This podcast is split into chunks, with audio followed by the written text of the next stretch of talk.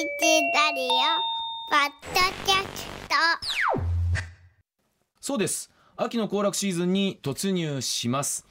遠足や運動会それにピクニックなどなどお弁当を作る機会が増えますね、えーもしかしたら来週月曜日の18日のおはパソの公開生放送にお弁当持参で来られる方もいるかもしれませんね。あらそれが気持ちいい天気気だといいな。持ちいい天気だったらね広げてね敷物引いて食べるってのもいいかもしれません。まあそれでなくてももちろん日々のお弁当作りがあるんだという方もいらっしゃるでしょう。そこで、えー今朝は皆さんのお弁当の定番おかず何ですかということで、えー皆さんからメッセージをご紹介していく一方でお弁当の定番おかずのアイデアについて、えー以前実は番組でスパゲッティの入荷について私手仕事シリーズで取材をさせていただきました、はい。元皇帝料理人コバコバこと小林勉さんにお越しいただきました。おはようございおます。おはようございまます。すお待たせをいたしましたとともにお久しぶりでごおざいます。久しぶりです。あのねやっぱり目から鱗だったんですよ。あのパスタの入荷の話は。入荷？うん、あのあれですよね、えー塩分の濃度が大事。それで茹でるでもうあのレンジでチンしたりとかして、あの一人前ずつあのオリーブオイルでこう炒める必要もないという。あえそうなんですか？ね。うーん。はい、そうです、ね。あの非常にね、うん。あのシンプルな目から鱗のやり方を教えていただいたんですが、えー実は小林さん元大使皇帝料理人で、今は堺市でカンナリーというレストランのオーナーシェフをされる一方、うん。オンライン料理教室もなさっています。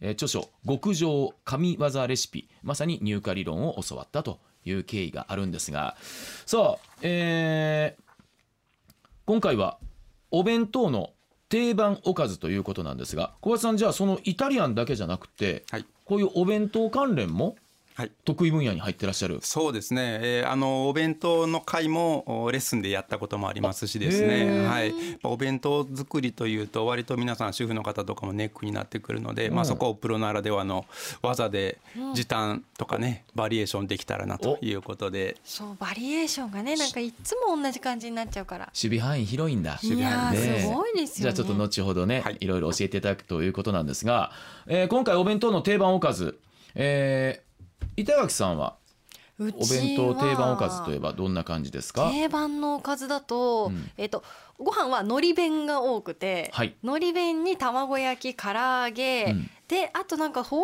れん草のおひたしみたいななんか青物が入ってて、うん。で私が結構好きだったのがあのアルミカップにコーンを引き詰めてその上にマヨネーズ絞ってちょっとなんかトースターで焼く。はあいいな。そのなんかコーンマヨネーズみたいな。それが私すごい好きでした。コーンもいいですね。黄色の彩りにもね関わってきますし、私のお弁当だから結構ご飯のおかずっていうあご飯のお供っていうか一つ一つ単体で楽しむ系が多かった気がする、うん。私は何といってもご飯が進むおかずが好きだったので、先ほど青ネギ入りの卵焼きに加えてうん。ピーマンじゃこ、ピーマンを刻んでじゃこと油でパッと炒めて醤油垂らしてごまこれがもう母親よう作ってくれて今も私娘に作ってます。ご飯進むんです。それね私あの夫のお母さんに作ってもらったことあら京都。はいおじいちゃんが好きやねんって言って。あらうん西日本なんかなこれもですねか？なんかじゃこがでもそんな感じの雰囲気出てるかも、さあ、えーちなみに小林シェフの定番のお弁当のおかずはどんな感じだったんですか？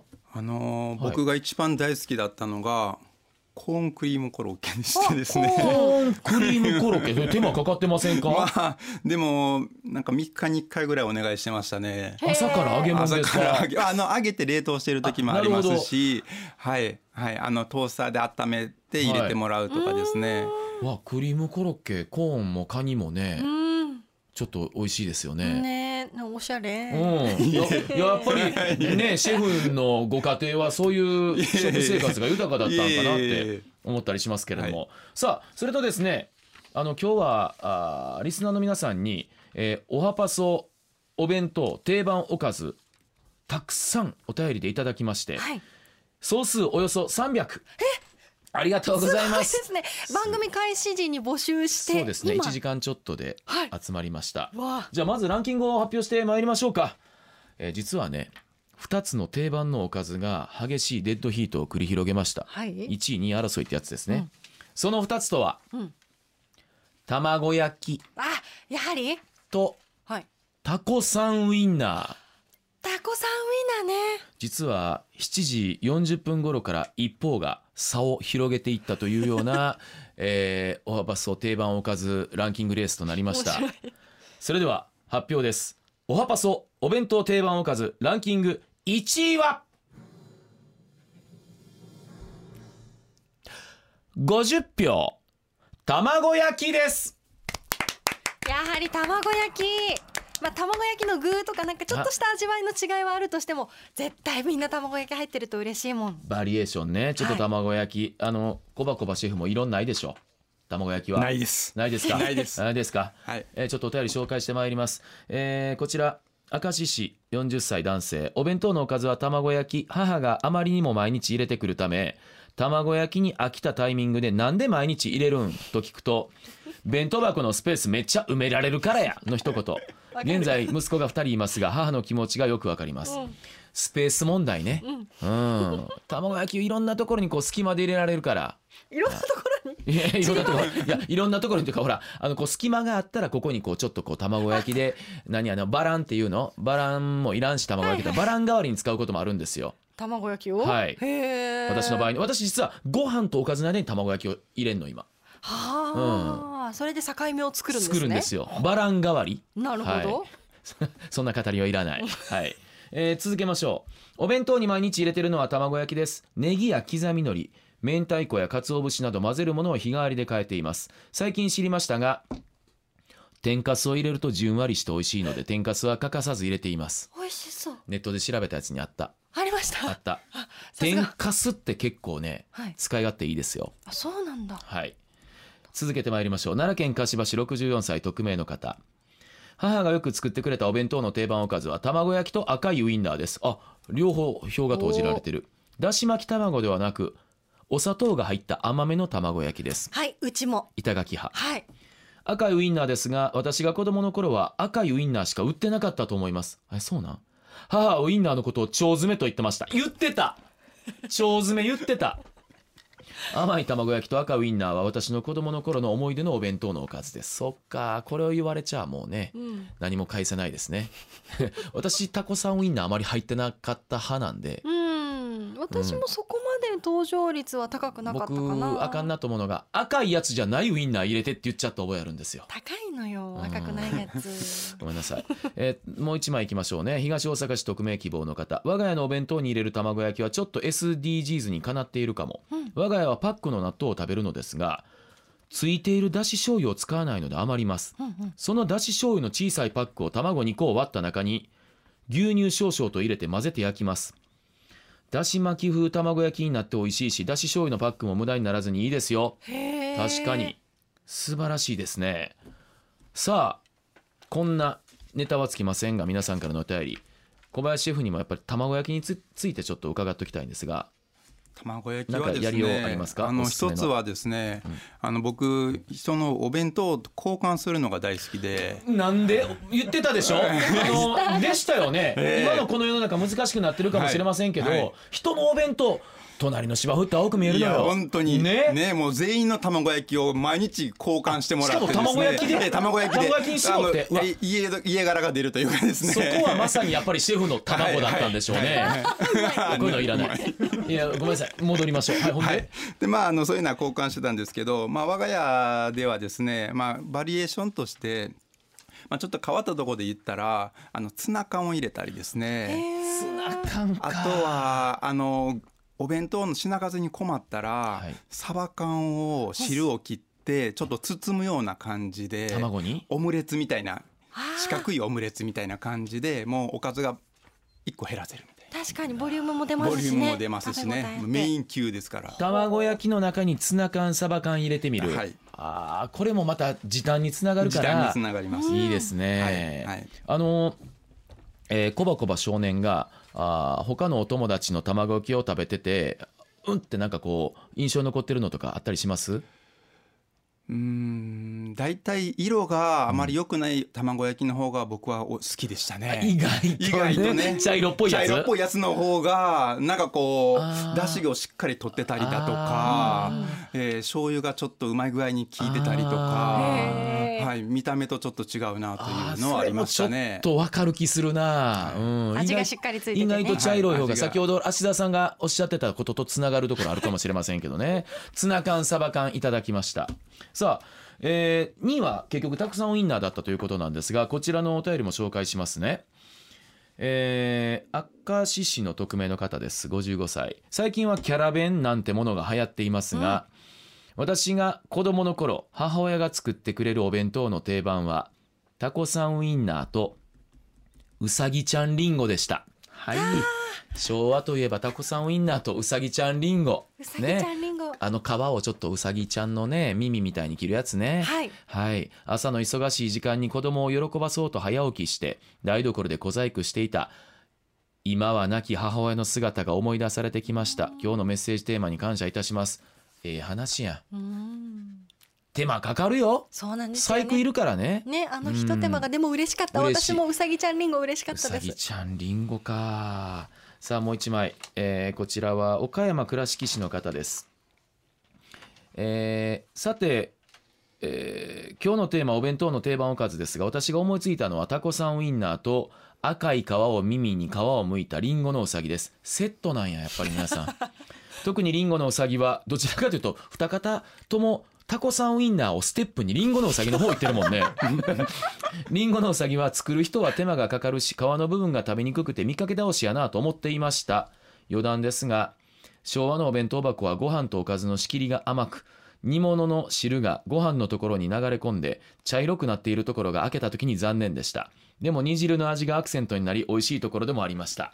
昭和のお弁当箱問題ねはい。今みたいになんかちょっときちっとしてない感じなんですか？僕はもうリンゴにそのタレとかついてたらもうテンションだだ下がりでしたね。りんごも同じだったんですねエリア、うん。エリアにワンエリアでしたからね。ワンエリアだったんだ。だからいちごがご飯いちごの赤いのがご飯についてたりとあかありましたよ。ー梅干しじゃない赤いのがついちゃってるんですねさあタコさんウインナーに関してはこれはコバコバシェフどうですか？えーまあタコさんウインナーはもちろん入ってましたし、まあシンプルに焼いてもいいんですけどやっぱあれ焼いてるとね時間がかかるんですよね。転がしてね油飛んだりね、はいはい。なのでやっぱりもうちょっともう思い切ってタコさんウインナー派に怒られますけども、はい。スライスをしてソーセージをスライスして、えーもはいうささっと炒めるとかですね、うんえーあのピーマンとかと一緒に細切りにして、うんあのまあきんぴら風にですね、うん。ちょっと味付けをするとかうん。いう風にしてもいいのかなとは思いますね。お肉料理お魚料理もちろん、あの入れたいんですけれどもなかなかこれも手間で大変だからタンパク源取る意味でソーセージ。ですね。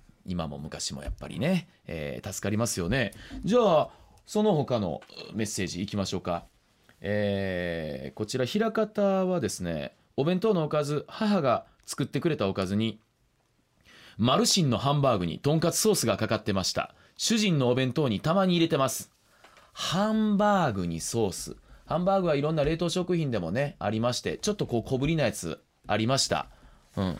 これはあ一個ずつ聞いてたら大変か 確かにいっぱいありますもんね,、うん。いろいろ。うん、まあちょちょっとこれにしておきましょう、はい。まあこれもハンバーグってやっぱり子供は喜びますよねね。今も昔もね、で、えー愛媛北宇和郡53歳男性。私が好きなおかずはちくわの磯辺揚げです。ああ海苔青のりと一緒に揚げるやつ？はい、はい。でもここからちょっと一工夫入ってます。えなんでしょう？ちくわの中にアボカドディップを入れたり めっちゃおしゃれ。えー衣にカレー粉を入れてカレー味にしたり美味しいですよ。うわー。あカレー味はイメージ湧きますけれどもアボカドディップときました何何か急になんかすごいデパートのお惣菜みたいな。でちょっとちくわシリーズいきます。はいうん京都市55歳女性。学生の頃母には毎日お弁当を入れてもらっていましたが、えー卵焼きや焼き魚フライ物などのメインどころを差し置いて思い出したのがちくわの穴にきゅうりを入れたのん。いいね。きゅうり入れたのん。入れたやつでもいいですけれども。です。母にしてみればお弁当箱の隙間を埋めるための苦肉の策だったのでしょうがこれが意外にコリコリとした食感やちくわの風味と相まって美味しかったのを思い出しました。地味ですが懐かしいおかずです。入ってました。ちくわ。ちくわにきゅうり、ね。でたまにあのチーズ。チーズ、はいきゅうりじゃなくてチーズの時の方がちょっと嬉しかった今日はかまぼこの話もありましたけれども、えー小林シェフやっぱり練り物、はい。使えますよね。使います。練り物で何かこうひ一つお願いします。あのやっぱり僕実は沖縄料理も好きでしてですね、うん。あの風ともずくと一緒にちょっとチャンプルーみたいな感じでですね、はい。えー炒めてでまたその服がですね調味料を吸ってくれるんですよね。油というか油も水分。あの水分も吸ってくれるので意外とね麩をお弁当に使うとコストも安いしその汁漏れ問題汁も軽減されるというところでちくわと麩は相性がいいですから。それもいいですね。沖縄料理がお好きだっていうのはどういうまあ単純にまた日本のなんか中でもちょっと特殊なうん。あの食文化があるのでうん。外国料理みたいなイメージで僕ははい好きですね。はは、はい。ちくわに加えて風ね。はい。はあ、あ風の料理か、えーさあちょっといきますよ、えーま、私も毎朝お弁当を作ってます。桜井市主婦の方。よく作るのは餃子の皮にスティックチーズや納豆を包んで焼いたものを作ります蓋を開けた途端に「わあ納豆餃子や!」と匂いでわかるみたいです。かっこ笑い とありますが。はあ餃子の皮ね。でちょっと続けていきますよ。神戸市北区は匿名希望の方です。うん彩りですがミニカップゼリーがおすすめです。うん。今あるやんかこんなちっちゃい。あはいはいはい。ゼリーね。一口のね。いろんな色がありすますし夏場は凍らせたミニカップゼリーを入れると保冷剤の代わりにもなっていいですよ。あなるほど確かに。お弁当の定番まずご飯類ですが春は豆ご飯夏は梅干しをのせたご飯秋冬はきのこ入りの炊き込みご飯を作ることが多かったです。手間かかってますね。えーということではっはちょっとこの2ついただきましたがコバコバシェフね餃子の皮の使い方とご飯の工夫で言うとご飯の工夫は白ご飯以外にできれば手間がかからなく何かこうアイデアってあります？えー僕はあのお弁当でお願いしたうちの一つが白ご飯はやめてほしいと、なぜかというとバランスが難しいんですね。と言いますと？最後白ご飯だけ残った時の悲しいこと。ややこしい子供やな、えー。自分で調整して食べいいじゃないんだ、えーですのであの お母さんご飯の隙間におかずを挟んでほしいと。ミルフィーユ状にしてほしいということでですね。えーなので焼き鮭ではなくて鮭をほぐして、はいはい。えーあのご飯のうん間に詰めてほしいと、そしたらまんべんなく食べれると。まず一段ご飯敷きます、その上に鮭フレーク敷きます、はで二段目ご飯敷きます、はい。その上にまた海苔とかですね。かつおかか。大体にあの3層2層ですか、はい。2つ間に挟んでっていうのをお願いしてます。うちもそういう派でした。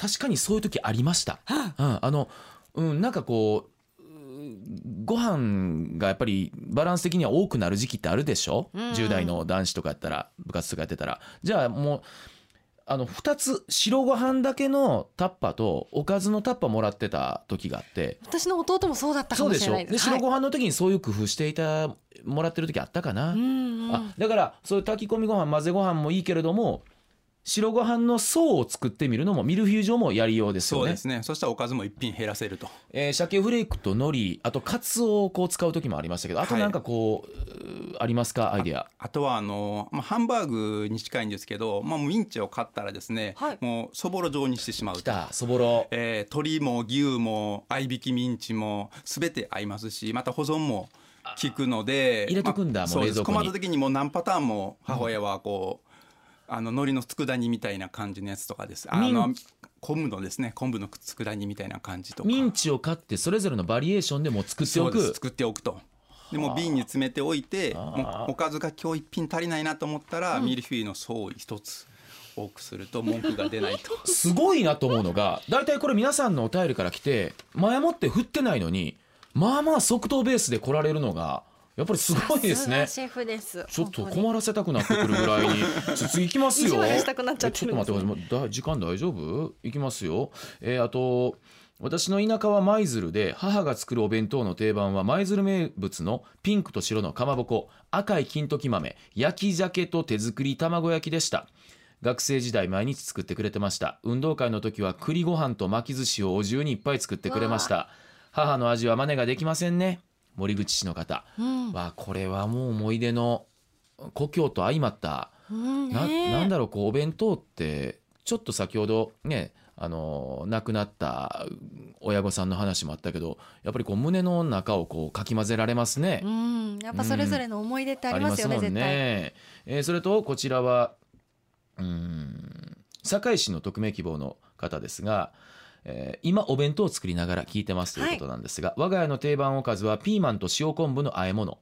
ピーマンを千切りしレンジでチン。冷めたら塩昆布と和えます。鰹節をプラスしても OK 塩昆布だけで味付け十分。簡単で汁も出ないので定番です。レンジでチンは蒸しピーマンのような感じです、えー今日の特集皆様のレピシレシピがお聞きできマンネリ解消になりそうで楽しみにしています。ほんまそうやね、うん。いろんな角度から飛んでくる。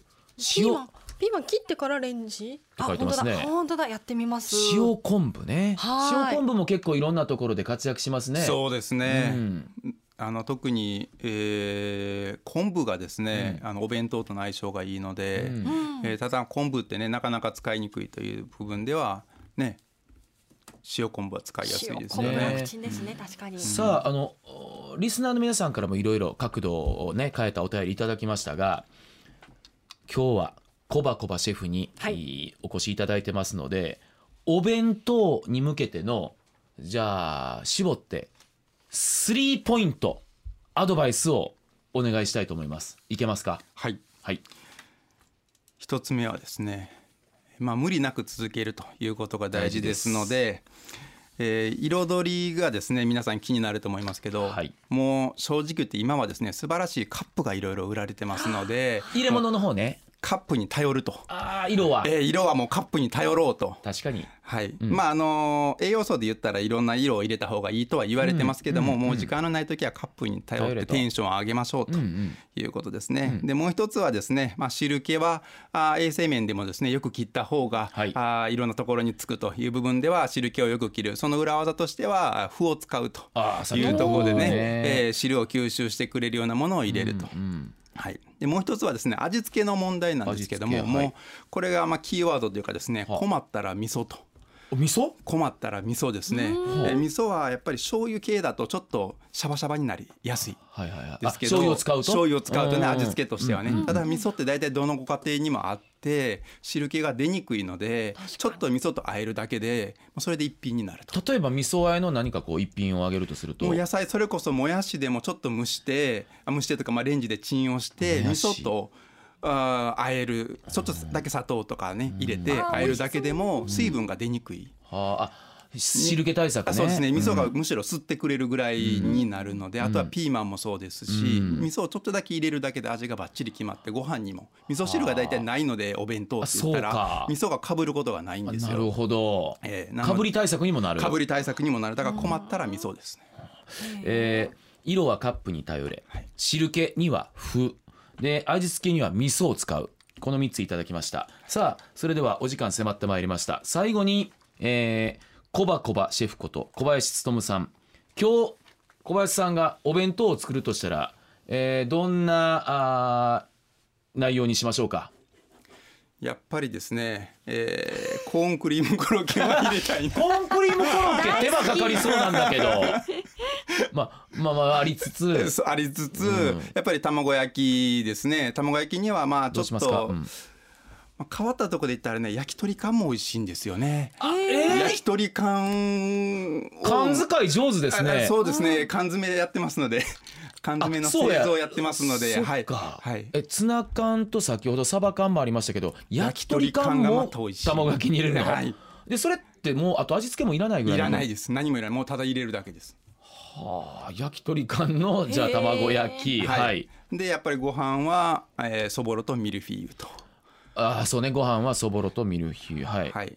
で別添えでリンゴうさぎちゃんリンゴですね。うさぎちゃんは やっぱりそうなんや。別添えがはい。あとなんかもう一品欲しいな、もう一品ですね。ちょっと埋まらんよ。今埋まらんよ。今これだけやったら。